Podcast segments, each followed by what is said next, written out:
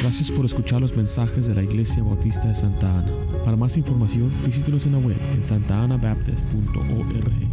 Bueno, el título de este mensaje es La oración intercesora, orando por otros. La oración intercesora, orando por otros. El creyente debe ser un intercesor, debe orar por otros. Debe orar por su familia, por sus amigos, por su iglesia y también por los perdidos. La oración es la influencia espiritual que el creyente tiene sobre otra persona. Mire, las necesidades abundan. Nos damos cuenta de que un ser querido está enfermo.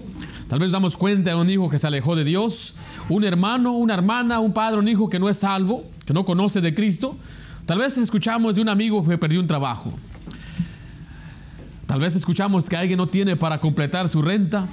Algunos conocemos a alguien que está hundido en la depresión y tristeza. Tal vez un amado ha perdido la, uh, se está, un amado está perdido en la vagancia, en los vicios. Tal vez hay un hijo rebelde que está quebrantando el corazón de sus padres. Mire, tal vez hay quien necesita guía de Dios. El padre del hogar necesita tomar una decisión, está tomando, está enfrentando una decisión importantísima. Nuestros hijos están creciendo y pronto ellos van a tomar sus propias decisiones y se van a ir del hogar. ¿Qué podemos hacer?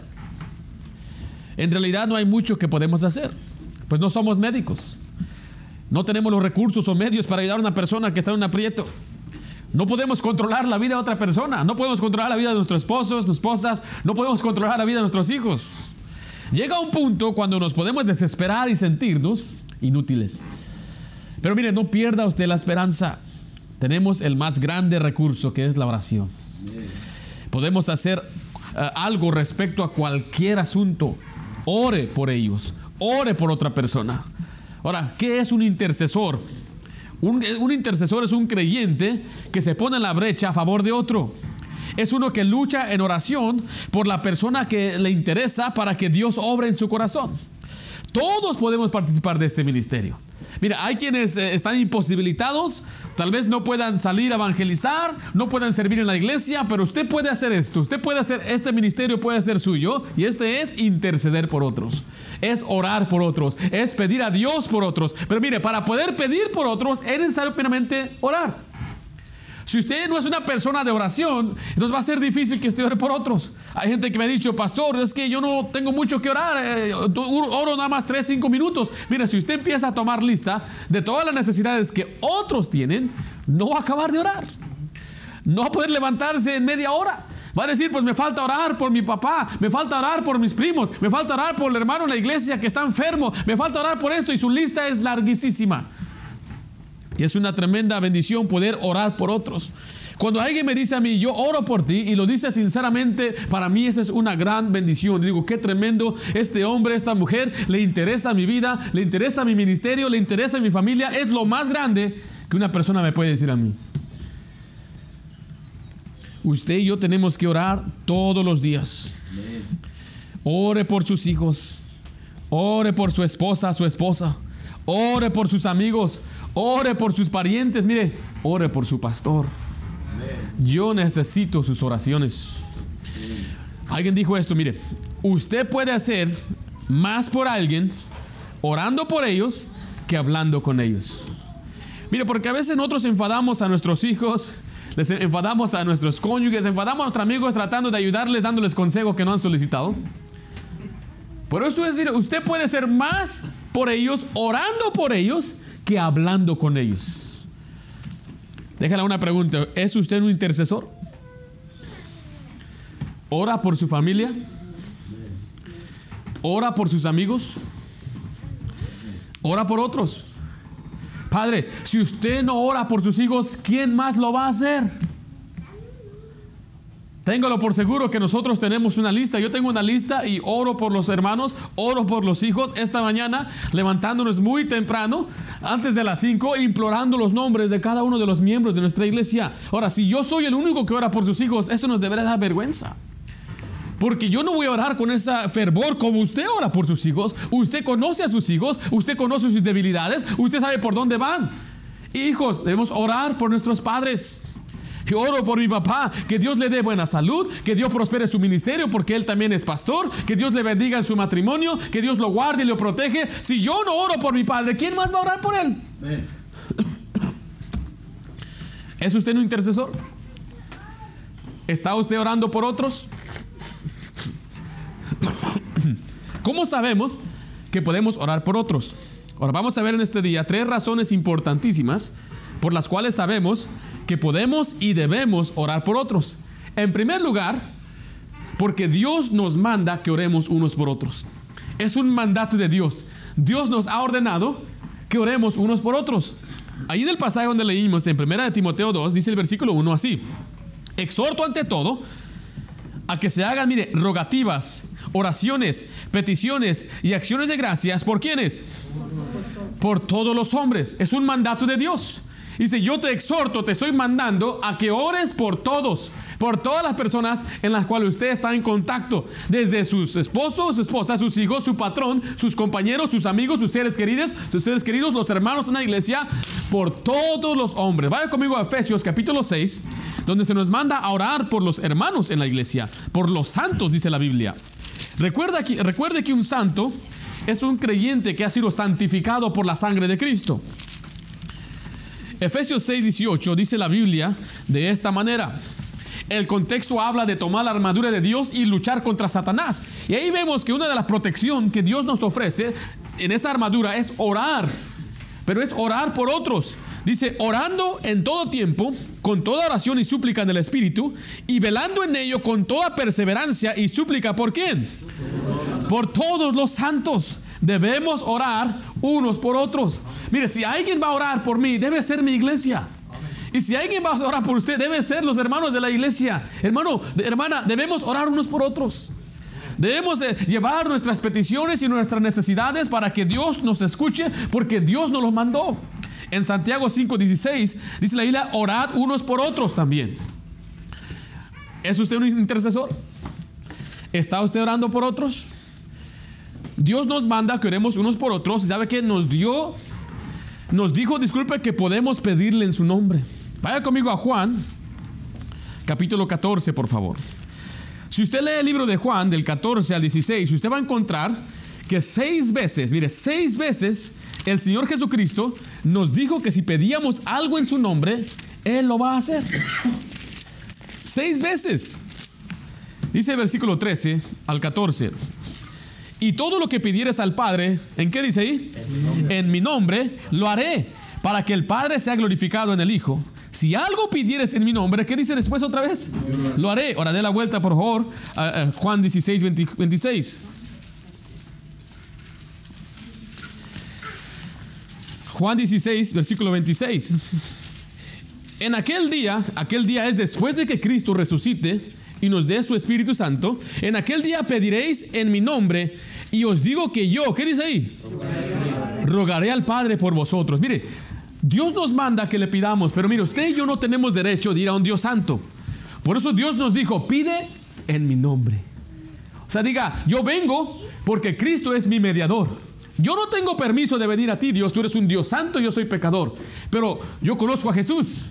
Es como cuando tal vez alguien le recomienda para que le den un descuento. Dice, pues normalmente yo cobro 200 dólares, pero como eres recomendado por fulano de tal, te voy a dar el precio a la mitad. Porque hay uno en medio, uno, uno que intercedió, alguien que nos unió por amistad. Ahora, en este caso, la Biblia dice que Cristo es nuestro intercesor. Él es el mediador entre Dios y el hombre. Entonces, aunque Cristo es nuestro mediador, ahora Dios de Jesucristo dice, ahora tú puedes ir directamente al Padre en mi nombre. O sea, por medio de mí, porque yo te lo permito. Ahora, por eso cuando usted ore, pídale siempre al Señor en el nombre de Jesús. Venga con esa confianza, pero pida en el nombre de Jesús. Porque mire, mucha gente, yo he escuchado decir, terminan su oración y no dicen el nombre de Jesús. Y algunos dicen, pues yo no lo hago porque todo el mundo es una, es una mala costumbre. No, no, no, eso es, es algo bíblico. Cuando usted vaya al Señor, implórele en el nombre de Jesús, o sea, en la autoridad de Jesús, por amor a Jesucristo. Por eso sabemos que podemos orar unos por otros, porque Él nos dijo que si le pedimos cualquier cosa, Él, nos va, él, lo, él lo hará. Bueno, vaya conmigo, mira de Pedro 2.9. Esa, la Biblia nos enseña que usted y yo ahora somos sacerdotes. Primera de Pedro 2.9 dice así de esta manera. Tal vez se lo sabe ya de memoria, mas vosotros sois linaje escogido. Mire, real, ¿qué dice ahí? Sacerdocio. Ahora vaya conmigo a Hebreos 4 para poder explicar mejor este concepto en Hebreos capítulo 4. Hebreos es uh, unos dos libros antes que primera, primera de Pedro. Hebreos 4. Ahí vimos en la primera epístola de Pedro que somos, ¿qué? Somos sacerdotes. Ahorita voy a explicar qué es un sacerdote por si no sabe qué es un sacerdote. Pastor, yo pensé que solamente había santos sacerdotes. Usted, si es creyente, usted es un sacerdote. Según la Biblia, le voy a explicar por qué. Dice Hebreos 4, versículo 14. Por tanto, teniendo un, un, gran sumo sacerdote. El sumo sacerdote es el sacerdote principal, que es Jesucristo. Dice que traspasó los cielos, Jesús, el Hijo de Dios, retengamos nuestra profesión. Porque no tenemos un sumo sacerdote que no pueda compadecerse de nuestras debilidades, sino uno que fue tentado en todo según nuestra semejanza. Pero ¿qué dice ahí? Sin pecado. Finalmente dice, acerquémonos pues, mire la palabra, al trono de la gracia para alcanzar misericordia y hallar gracia para el oportuno socorro. Mire, usted sabe que puede orar por otros porque Dios le dijo, ven en mi nombre, pide en mi nombre. Y no solamente eso, sino que lo hizo sacerdote a usted. Y el sacerdote, el trabajo del sacerdote es hablar a, Dios de parte del pueblo. El sacerdote se presentaba en la presencia de Dios para, para hablar o representar al pueblo. Pero cuando Cristo, cuando Cristo murió en la cruz, se rasgó el, el, el, velo. Dice que ahora usted y yo somos sacerdotes y tenemos, tenemos acceso de ir hasta Dios directamente. Por eso usted puede ir directamente al Señor. Usted no necesita a una persona que escuche sus pecados o confesarle a otro o que otro hable de parte de usted. Jesucristo es el sumo sacerdote. Y dijo, ahora que Él es tu sacerdote, usted puede venir confiadamente Tal vez usted no tiene confianza de llamarme a veces por teléfono. Tal vez no tiene confianza de venir a visitarme. Eso lo va a cambiar con el tiempo, pero mis hijas tienen toda la confianza. Interrumpirme no importa lo que estoy haciendo. A veces estoy yo preparando mensajes y ahí vienen, ah, me está pegando mi hermana. No les importa lo que estoy haciendo, tienen confianza. A veces estoy orando y de repente escucho que alguien está respirando aquí. Y volteo y es Hannah. Nada más se me queda mirando y la que está haciendo ahí tirado. No entiende, pero ¿sabe qué? Tiene una tremenda confianza. Ahora, conforme usted conoce más a una persona, más confianza tiene. Usted va a la casa de una persona y no tiene mucha confianza. ¿Dónde está el baño? Esta pasa, no quiere tocar las paredes, ¿verdad? Así todo aquí. Pero conforme pasa el tiempo, hasta ya abre el refri solo, ya cuando tiene confianza, saca el jugo y empieza a hacerse una torta, prende la televisión y se acuesta y hay confianza. Y Dios dice, así es conmigo, tú eres mi hijo, yo soy tu padre, ten confianza, yo hice el camino. Por eso sabemos que podemos orar por otros, porque Dios nos ha hecho sacerdotes. Nos ha establecido como sacerdotes y debemos ir confiadamente a Dios. Mire, usted no tiene que ser un pastor para poder ayudar a otro. Gente me ha dicho a mí, mira, pastor, si usted habla con, esa, con mi hijo, si usted habla con el hermano, las cosas pueden cambiar. Y muchas veces, aún no siendo pastor, yo hablaba con muchachos, hablaba con personas y Dios hacía cambios, pero muchas veces es como hablarle a una pared. Y me acuerdo muy bien, había una iglesia donde iba a predicar unas tres, cuatro veces al año como un predicador invitado y me dijeron, mira, mi hijo anda mal, no quiere seguir las cosas de Dios, ¿puede usted hablar con él? Yo sentía mi pues, por dentro y dice, pues yo qué puedo decirle? Si no escucha a sus padres, no escucha al pastor, no va a escuchar a mí tampoco, es que él te respeta. Bueno, para no hacerle la historia muy larga, él se fue de las cosas de Dios, anduvo en vicios, chocó, agarró un DUI, lo deportaron y ahorita está en Tijuana. Porque muchas veces es mejor hablar con él, ¿no?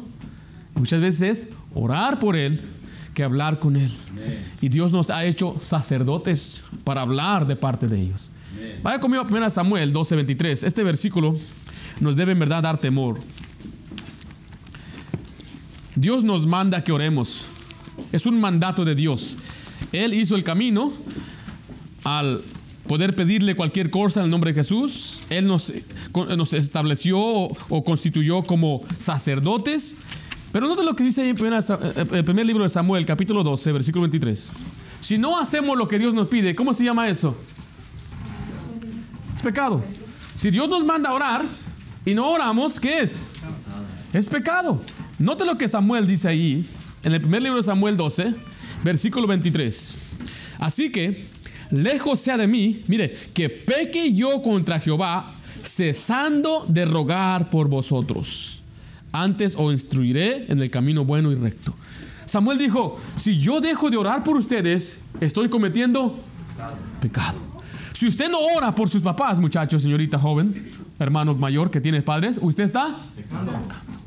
Si el padre no ora por sus hijos, está si el pastor no ora por el rebaño, está pecando. Es pecado no orar por otros.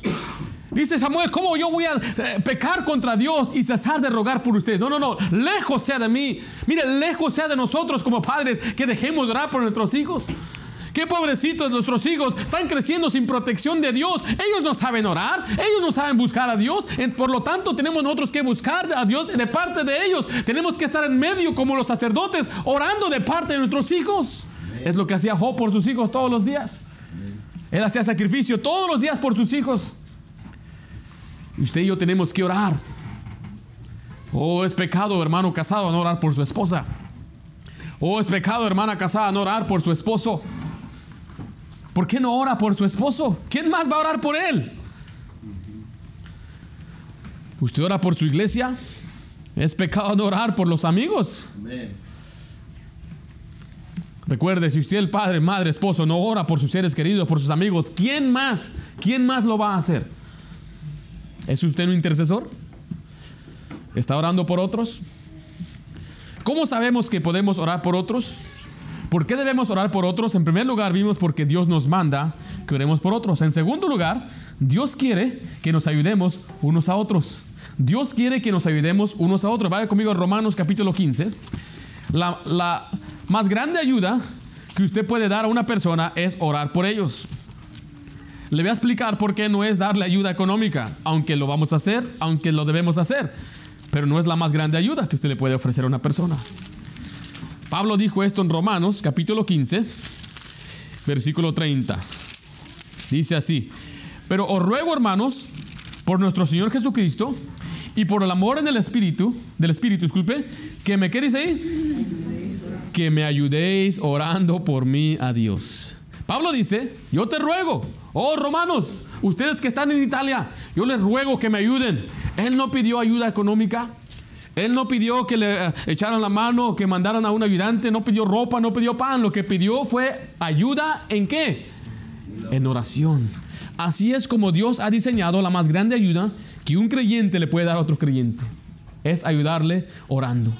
Por eso Gálatas 6.2 dice, sobrellevad los unos las cargas de los otros y así cumplir la ley de Dios. Usted puede llevar las cargas de otros orando por ellos. Usted puede orar por ellos. En 2 Corintios 1.11 nos enseña que podemos cooperar con otros por medio de la oración. Se coopera con otro orando por ellos. Dios quiere que nos ayudemos unos a otros en oración. ¿Usted está ayudando a otra persona ahorita en oración? Déjale una pregunta. ¿Qué tan larga está su lista de oración? Todo creyente debe tener una lista de oración. Alguien dijo esto, el lápiz más corto le gana la memoria más larga. Usted puede escribir y escribir las oraciones. Por eso, mire, les invitamos los jueves en la noche a las seis y media a orar unos por otros. Así es como nos ayudamos unos a otros. Debemos hacer una prioridad esto. ¿Sabe por qué? Porque cuando nos ayudamos, el medio es al acordarnos de otros. Cuando usted ora por otros, usted está acordando de él, ¿verdad?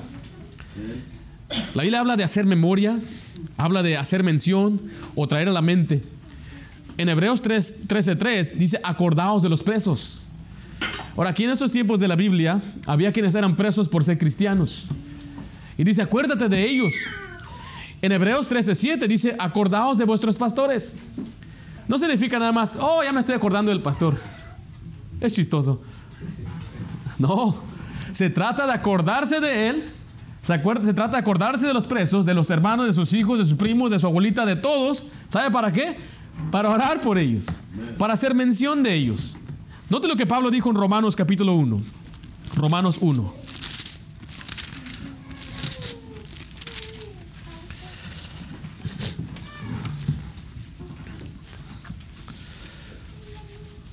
Pablo dijo esto en Romanos 1.9, porque testigo me es Dios, a quien sirvo en mi espíritu en el Evangelio de su Hijo, mire, de que sin cesar hago, mire, mención de vosotros siempre en mis oraciones. Pablo dice que él siempre los menciona. Imagínense, Pablo conocía muchísima gente. Él conocía a mucha gente y, y, es más, él casi no conocía a toda la gente de esta iglesia en Roma, pero él decía, yo siempre los menciono. O sea, yo me acuerdo para mencionarlos. Si usted lee lo que dice 1 Tesalonicenses 1.2, nos dice que él siempre hacía memoria de los tesalonicenses en sus oraciones.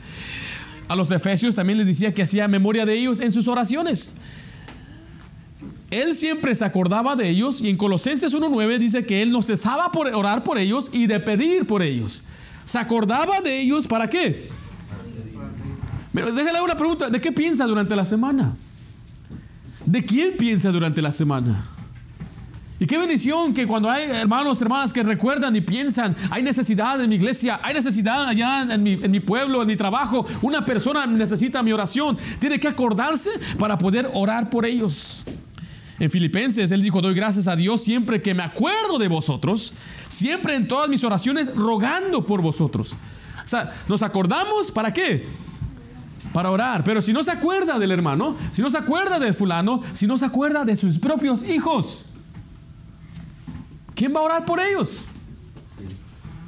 ¿La maestra en la escuela pública va a orar por ellos? muchos hacen buen trabajo en, en, su, en el sentido educativo, pero ¿qué tal en el sentido espiritual? ¿Van a orar por ellos los compañeros de la escuela?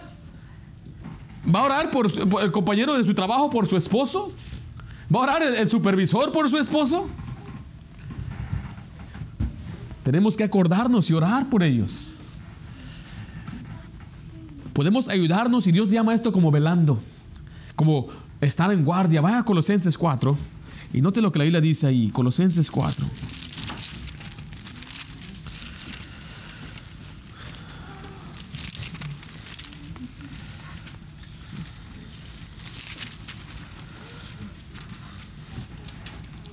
Dice ahí, perseverad en qué cosa?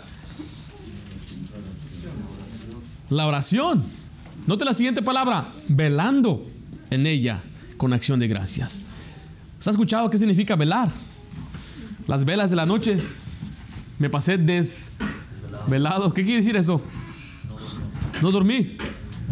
Pasé la noche. Hace pensar en los guardias que trabajan de noche. Un guardia inútil es uno que se duerme. ¿Correcto? Porque de para qué le están pagando? Le están pagando para que él esté velando, para que esté cuidando. La Biblia aquí nos enseña que nosotros podemos ayudar a otro creyente en este sentido de cuidar de él, velar por él. Porque recuerden, muchos de nuestros seres queridos, nuestros hijos, no son espirituales, necesitan nuestra oración. Necesitan que alguien ore por ellos. Por eso el Señor mandó a los pastores que velen por vuestras almas. Téngalo por seguro que si alguien va a orar por usted, de perdida va a ser su pastor. O ese, es mi trabajo. Y lo hago con mucho gusto. Yo me, pongo, hago la pregunta, si yo no oro por usted y usted no ora por sí mismo y nadie más está orando por usted, usted está al merced del enemigo. Está al campo libre y ahí está Satanás listo para devorar al creyente. Por eso es importantísimo que los pastores entiendan que la oración es muy importante, especialmente por otros.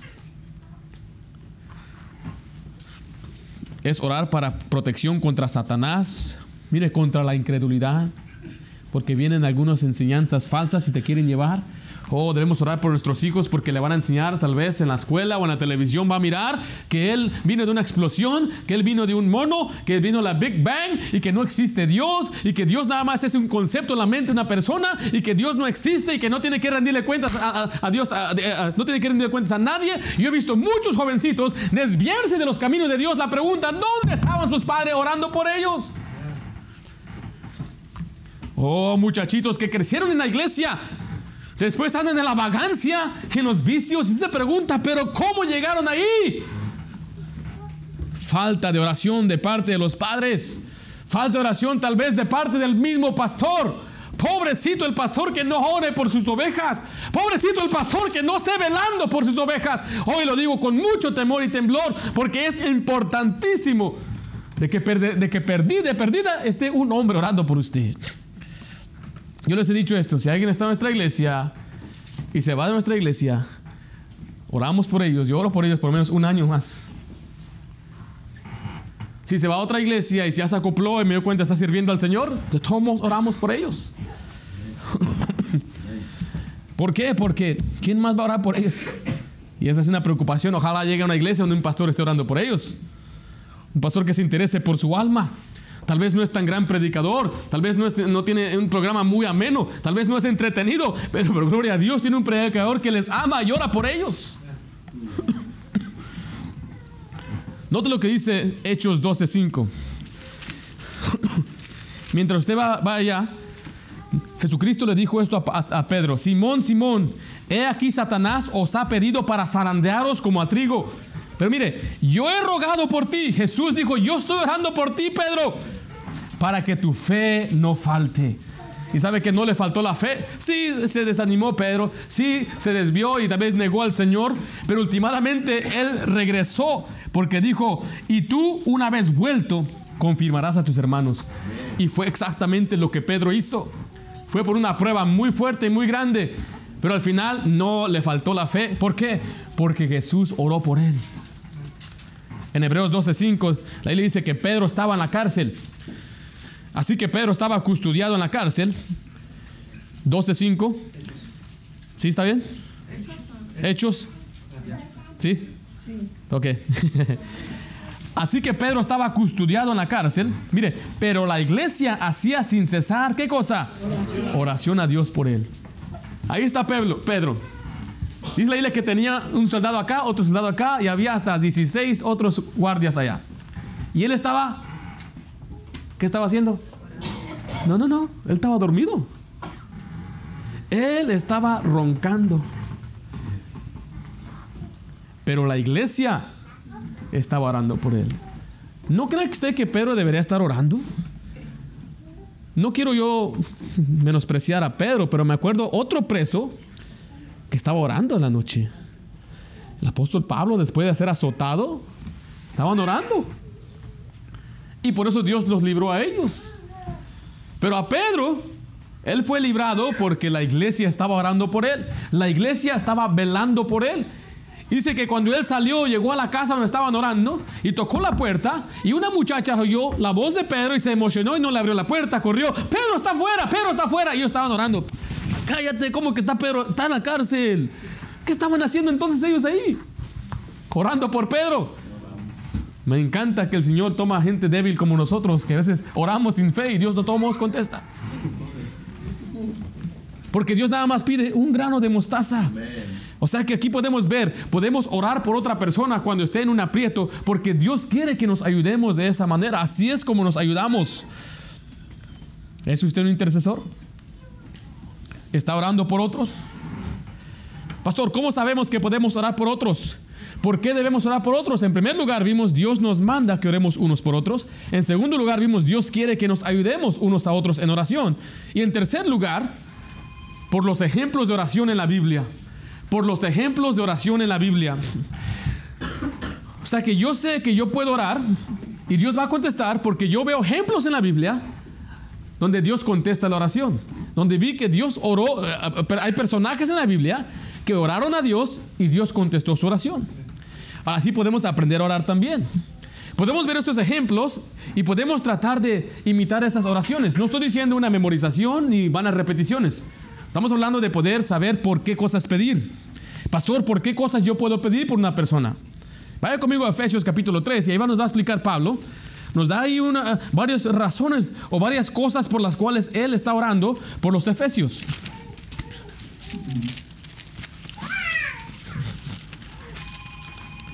Dice así Efesios capítulo 3.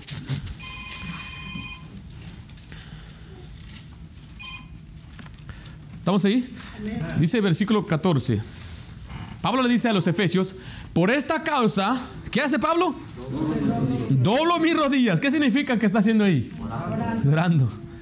¿Debemos orar al Señor doblando las rodillas? Claro que sí. ¿Puede orar parado? Sí. ¿Puede orar sentado? Sí. ¿Puede orar con los ojos abiertos? Sí. ¿Puede orar con los ojos hacia el cielo? Sí. ¿Puede orar acostado en la cama? Sí. ¿Puede orar dormido? No. Tiene que estar consciente. Y Pablo dice, estando él en la cárcel, imagínense nada más, estando él encerrado, a una edad ya avanzada, tal vez con algunas enfermedades, tal vez con alguna enfermedad en sus huesos, él dice, yo me arrodillo, yo me arrodillo y pido. ¿Por qué cosas pide? No te lo dice el versículo 16. Para que os, ¿qué dice ahí? Efesios 3:16, para que os os dé. Está pidiendo que Dios les dé. ¿Qué va a pedir? Si usted ve ahí, que le dé conforme a sus riquezas, dice la palabra de Dios, que sean fortalecidos para que habite Cristo, para que conozcan más el Señor y su amor, para que le, para que le pidamos entendimiento. Aquí Pablo, usted puede leer el pasaje después. Ahí está diciendo las cosas por las cuales Él pide. Y usted y yo podemos pedirle a Dios por las cosas que vemos ejemplos en la Biblia de gente pidiendo a Dios de parte de otra persona. Mire, usted tiene hijos, necesitan sabiduría. Vamos a ver ahí por qué cosas puede pedir. Porque a veces lo que más la gente pide es qué. ¿Por qué cosas? Dinero. Dinero. Es lo que siempre piden. Y en segundo lugar, ¿qué se pide? Salud. Salud. No estoy diciendo que debemos pedir estas cosas, pero hay más cosas que deberíamos pedir. Porque si el hermano de cocina no está enfermo, entonces ¿para qué oro por él? ¿verdad? O sea que lo único que me tiene orando por él es su enfermedad. Eso no es correcto. Hay otras cosas por las cuales debemos orar. Vayamos al libro de Colosenses. Vamos a ir a través de las epístolas de Pablo para ver por cuáles cosas Pablo pedía. En este pasaje vamos, vemos ahí que Pablo pide que los colosenses sean llenos del conocimiento de la voluntad de Dios, que conozcan el propósito eterno de Dios. Dice Colosenses 1.9, por lo cual también nosotros, desde el día que lo oímos, no cesamos de orar por vosotros, mire, y de pedir que seáis llenos de qué cosa? Del conocimiento de la voluntad de Dios. Mire, si algo va a pedir usted por sus hijos es que ellos conozcan la voluntad de Dios para sus vidas. Yo escuchaba esto una y otra vez siendo joven. La decisión más importante después de ser salvo es con quién te vas a casar. Y no podemos controlar a quién escogen. No, mi hijo, ese, eh, eh, ese muchacho está medio barbaján. Podemos dar consejo, pero últimamente es que yo lo quiero. He's so cute. I love him. Oh my gosh. Y hacen ellos últimamente lo que ellos o ellas quieren. Correcto. Entonces, ¿qué podemos pedir? Señor, sácate a ese de aquí, cale un rayo. No, no, no. El problema no está en el muchacho. El muchacho muchas veces sigue la corriente de este mundo, especialmente si no es creyente. Pero nuestros hijos que sí son creyentes, lo que tenemos que dar es que Dios les dé entendimiento de la voluntad de Dios. Que entienda, Señor, mi hija, porque mire, yo tengo cinco hijas, cinco yernos, imagínese. Y pastor, usted va a esperar hasta que tenga la... Yo ya estoy orando por ellas desde ahorita. Estoy pidiendo que ellas tengan el conocimiento de casarse con un hombre que ama a Dios, que es trabajador, que les va a apoyar, que les va a guiar, va a ser la cabeza de su hogar. Esta es mi oración para ellas. Y quiero decirle, nosotros, yo nos, a lo menos nosotros como crecimos en el Señor y nos casamos en el Señor, no tenemos el concepto de la raza. No, con mi hija nadie se mete aquí y agarro mis pistolas. No, no, no. En el cristianismo las cosas son diferentes. En el cristianismo recibimos a un nuevo hijo. Hijo, como no tengo hijas, finalmente, hijo. Supongamos que se llame Felipe. Felipe, te amo, Felipe. ¿Cómo estás? Ven a la casa. Porque estamos en el Señor. No diga, ¿y dónde está aquel? ¿Cómo estás, suegro? ¿Qué pasó? No, no, las cosas del Señor no son así. Por eso queremos orar que nuestras hijas escojan bien, que nuestros hijos escojan bien, pero no podemos escoger para ellos. Tenemos que orar para que sea conforme a la voluntad de Dios. Tenemos que orar que nuestros esposos, los que tienen esposos, tomen decisiones conforme a la voluntad de Dios y no sean después como eh, eh, Elimelech que siguiendo el pan desesperado se fue a Moab y allá en Moab él se murió y dejó a su esposa viuda. Sus hijos se murieron. Y dice la Biblia en Proverbios 10:22, la bendición de Jehová es la que enriquece y no añade tristeza con ella. Si usted quiere que sus hijos tomen decisiones correctas, su esposo, su amigo, tiene que orar que conozcan la voluntad de Dios, que entiendan la voluntad de Dios y la obedezcan. Por eso dice allí que sean llenos del conocimiento de la voluntad de Dios. Alguien, alguien dijo esto, mire, porque muchas veces pedimos, Señor, dale un mejor trabajo. ¿Qué tal si Dios no quiere? Porque le dieron un mejor trabajo, pero se alejó de Dios. ¿De qué sirve eso? necesito un carro. Y en cuanto va al carro, ah, todos los fines de semana se va a Tijuana. Entonces, ¿de qué sirvió? A Rosarito, que le. ¿De qué sirvió que le dieran un auto? ¿De qué sirve? Dice, oh, dame esto, dame aquello. El Señor sabe qué es lo que necesitamos. Por eso hay bendiciones cuando Dios no contesta la oración. No se deprima, usted oró por algo, oró o, o le pidió algo y Dios no se la dio. Ahora yo escuché, note este- esta, esta poesía. Le pedí a Dios fuerzas para triunfar. Me hizo débil para que aprendiera la humildad de obedecer. Le pedí salud para hacer grandes cosas. Me dio la enfermedad para que hiciera las cosas mejores. Le pedí riquezas para ser feliz. Me dio la pobreza para que pueda ser sabio. Le pedí poder para recibir alabanza de los hombres. Me dio humildad para que sintiera la necesidad de Dios. Le pedí todas las cosas para disfrutar la vida, pero Él me dio la vida para que pudiera disfrutar todas las cosas. No obtuve nada de lo que pedí, pero Dios contestó todas mis oraciones. Cuando usted llega a ese estado, dice, wow, usted le pide algo a Dios y Dios no lo contesta, bástate mi gracia. Amén. El Señor me dio esto, con esto vamos a estar contentos. Si el Señor me da nada más este trabajo, si Dios nada más me da tantos dinero por, eh, eh, dólares por hora, si Dios nada más me da este tipo de carro, ¡uh! gracias Dios porque no me diste ese carro más nuevo. Amén.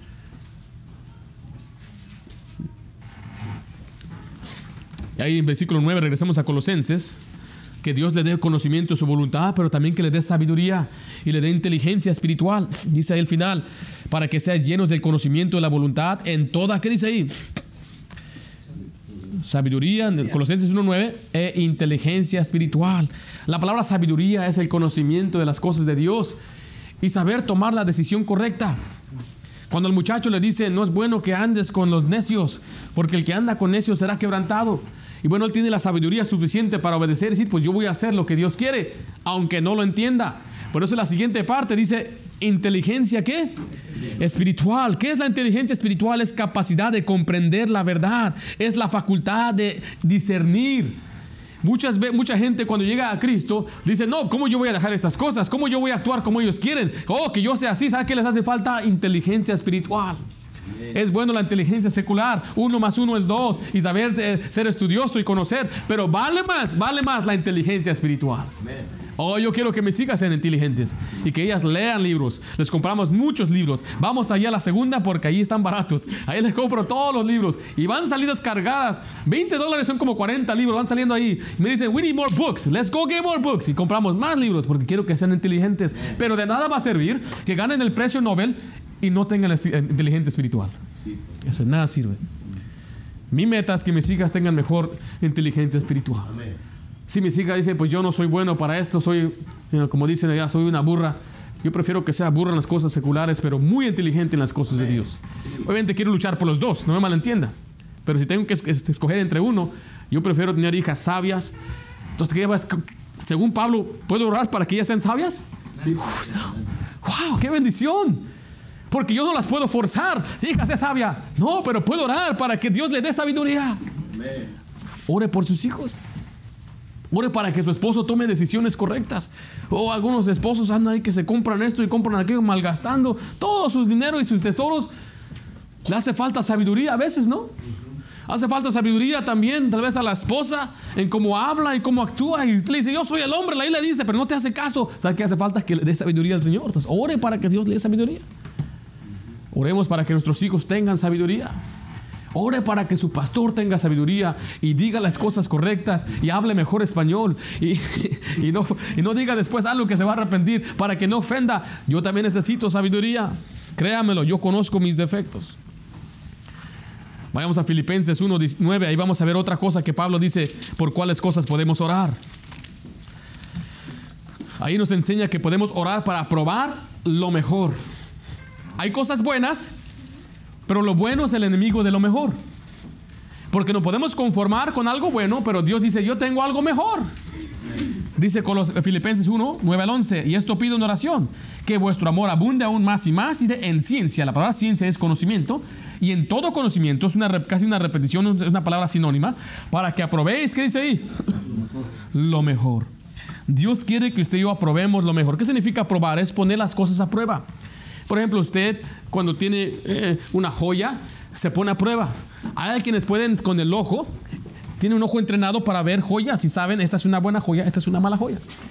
Yo trabajaba en una compañía y ahí había un hombre que él iba a las yardas, ahí donde vendían las cosas, y compraba cristal, vidrios, eh, eh, vasos. Y él pagaba 5, 10 dólares y después los vendía a 5 mil dólares. La gente a veces eh, recibía la, la, herencia del abuelo y el abuelo dejó un montón de, entre comillas, chucherías. Pero no sabía que de entre esas cosas había cristal bien caro. Y el ojo no entrenado, pues mira este vaso viejo empolvoso. ¿Cuánto quieres? Cinco, llévatelo. Y el ojo se iba y los vendía carísimos. Y así son muchos creyentes que no saben diferenciar entre las cosas más valiosas, no tienen prioridades espirituales. Por eso ponen primeramente un trabajo, una amistad, ponen primeramente otras cosas antes que a Dios, ponen primeramente la televisión antes de orar, ponen primeramente una amistad antes de pasar tiempo con el Señor porque no saben aprobar lo que es mejor. Una vez me vendió un hombre una cadena. Vino un morenito, yo soy allá del área de Long Beach, y vino y tenía un periódico enrollado. Hey, what's up, man? Y lo abra así, ¿quieres comprar unas joyas? Y ahí están las joyas. Dije, no, man, I'm cool. 50 dólares me decía, 50, llévatela. No tengo 50. Y le saqué, nada más tengo 5. No, no, man. Y, yo no te lo estoy ofreciendo. Le dije, se dio la vuelta, regresó. All right. Por 5 dólares me vendió una cadena que según valía 50. Esa cadena después yo se la vendía a otro muchacho en la escuela. Le dije, ¿sabes qué? Yo no sé si esta cadena es verdad. Dame, dame lo que yo pagué por ella. 5 dólares. Al mes viene con un cuello verde. era de mentira. No era una cadena eh, genuina. Pero ¿sabe qué hizo el morenito para tratar de engañarme? Él quemó una parte de la cadena. Me dijo, ¿ves? Cuando quemas algo que es falso, se, no sé qué me explico. Dije, alright, man, whatever. Toma tus 5 dólares. Ahí viene el muchacho, todo verde. No sabemos diferenciar las cosas espirituales, no tenemos la habilidad de distinguir lo que es más importante. La Biblia dice que Cristo merece toda la preeminencia. Por eso nuestra oración debe ser que nuestros hijos pongan a Dios primero.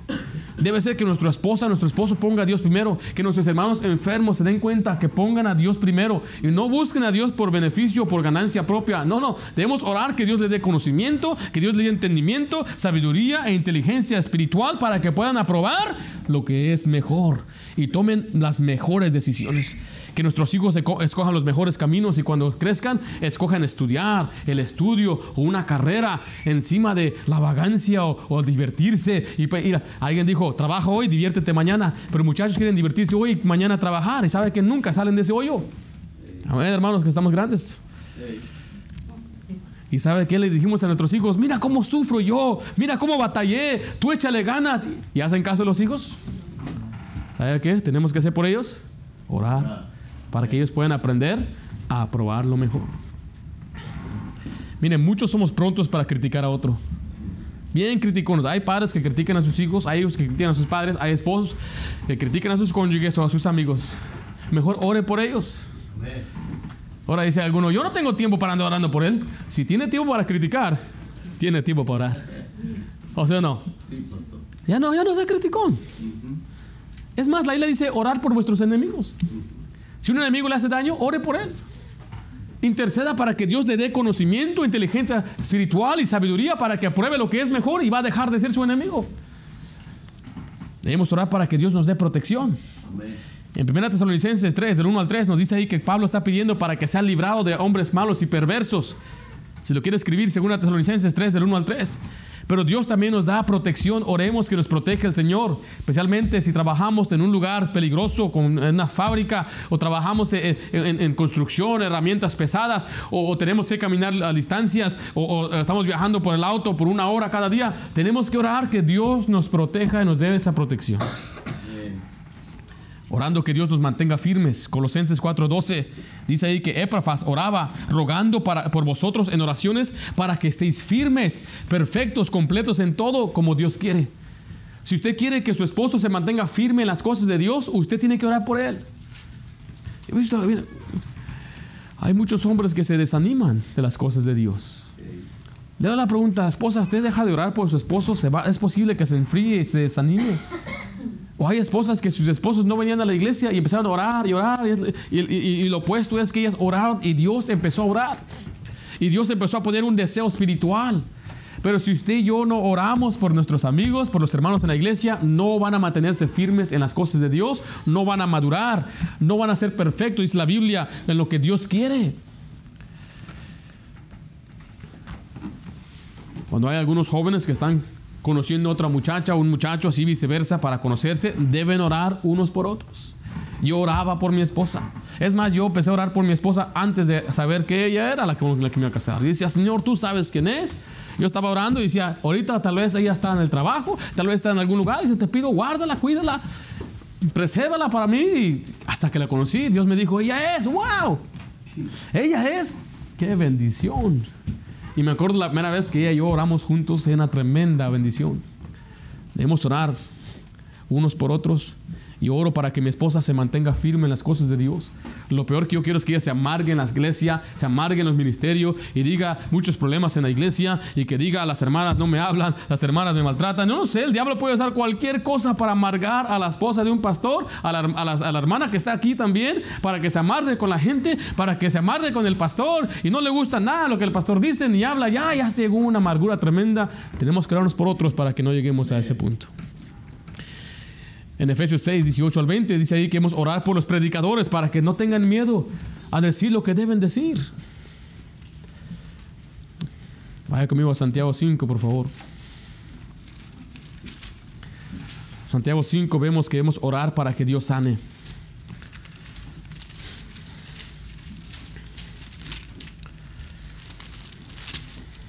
Dice así el versículo 14.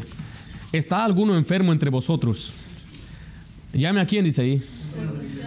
Los ancianos son los pastores de la iglesia. En este caso nada más hay un pastor. ¿Quiénes son los otros pastores? Un asistente, puede ser un pastor, otro anciano. Y ore por él, ungiéndolo con aceite en el nombre del Señor. No voy a entrar en detalles, pero dice ahí que cuando alguien está enfermo, usted debe llamar al pastor y decir, pastor, venga y ore por mí. Dice, ¿quiénes son los que ungen con aceite? ¿Quiénes son, según este pasaje? Ancianos. No es cualquier hermano. Usted no puede ungir. Según la Biblia, los únicos que ungen son quienes? Los pastores. Dice la siguiente parte, pero mira, este sí no aplica a todos nosotros, 16, 15. Y la oración de fe salvará al enfermo, y el Señor lo levantará. Y si hubiere cometido pecados, le serán perdonados. Confesaos vuestras ofensas unos a otros y orad unos por otros para que seáis, ¿qué dice ahí? Sanados. La oración eficaz del justo puede mucho. Ahí nos enseña que la oración trabaja, la oración sana. La oración restaura los cuerpos, la oración puede eh, eh, levantar al enfermo, puede eh, reprender cualquier fiebre. Cuando alguien tenga fiebre, diga, Señor, reprende esa fiebre. Así como lo dijo Jesucristo, reprendió la fiebre de la suegra de Pedro. Y usted tiene que orar, Señor, reprende a esta, esta enfermedad, sánala, quítasela, restáurala. Tenemos que orar y orar y orar y orar y orar y orar para que Dios sane. Regresando al pasaje donde empezamos, ven a Timoteo 2, ahí nos enseña que debemos orar para que Dios salve. ¿Tiene usted algún familiar que es inconverso? ¿Tiene un hijo, una hija inconversa? ¿Tiene a un papá que no conoce de Cristo? ¿Tiene hermanos que aún no han sido salvos? Déjale una pregunta, ¿está usted orando por ellos? Yo he dicho eso, si mi papá no fuera salvo, yo no dejaría de rogar por él todos los días. Oh Señor, salva a mi papá, salva a mi papá, salva a mi papá, Señor, salva a mi papá. No podría yo pasar una noche sin rogar a mi, a mi Dios por mi Padre.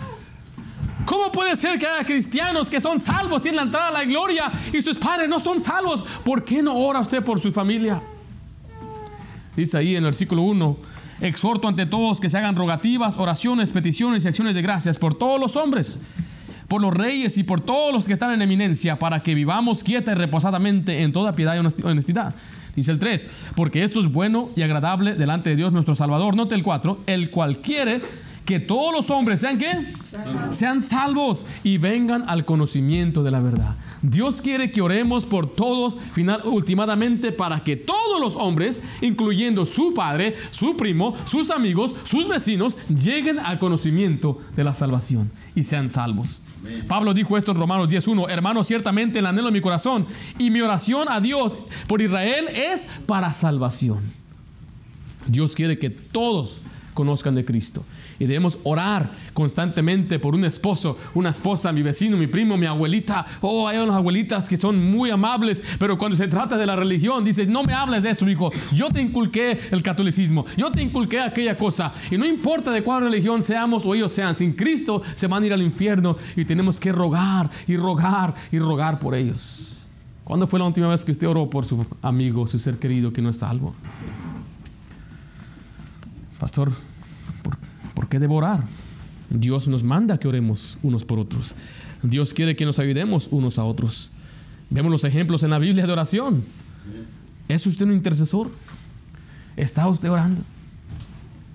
Durante la Segunda Guerra, estaban luchando los americanos contra los enemigos y llegaron a un monte.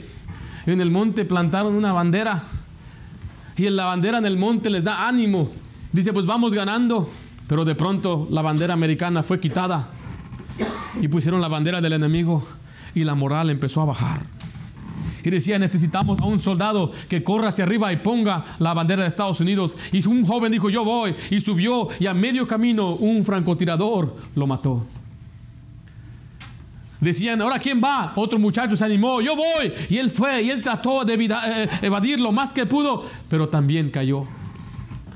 Ya nadie quería ir. ¿Qué haremos? ¿Quién va? La moral bajaba y bajaba. Finalmente un muchacho dijo, capitán, yo voy, pero tiene que esperarme, por favor, unos 15 minutos. Está bien, no tengo opción. 15 minutos después, el muchacho va, se trepa hacia arriba, pone la bandera, va corriendo hacia abajo, todos los soldados echándole porras y se, levantó la moral, ganaron la batalla. Después le dijo el capitán al muchacho, muchacho, ven para acá. ¿Qué fue esto de estos 15 minutos? ¿Qué estabas haciendo? Dijo, señor capitán, cuando yo me enlisté al ejército, mi mamá me dijo, joven soldado, tenlo por seguro que todos los días a las 5 de la mañana yo voy a estar orando por ti. Voy a estar levantando mi nombre, tu nombre a Dios. Y Señor, hace 15 minutos, cuando faltaban 15 minutos, era, faltaban 15 para que mi mamá se levantara. Y por eso yo corría a esa hora, porque sabía que tenía una madre que oraba por mí. Oh, gracias a Dios por mi madre que oraba por mí. Me levantaba a las 3 de la mañana, escuchaba unos gemidos y alguien llorando ahí. ¿Quién está ahí? Y miraba yo ahí a la punta de mi cama y ahí estaba mi madrecita arrodillada orando por mí. Si nosotros no oramos, ¿quién lo va a hacer? Por eso andamos en grande aprieto y problemas y desanimados, sin sabiduría, tomando malas decisiones. Nos hace falta orar unos por otros.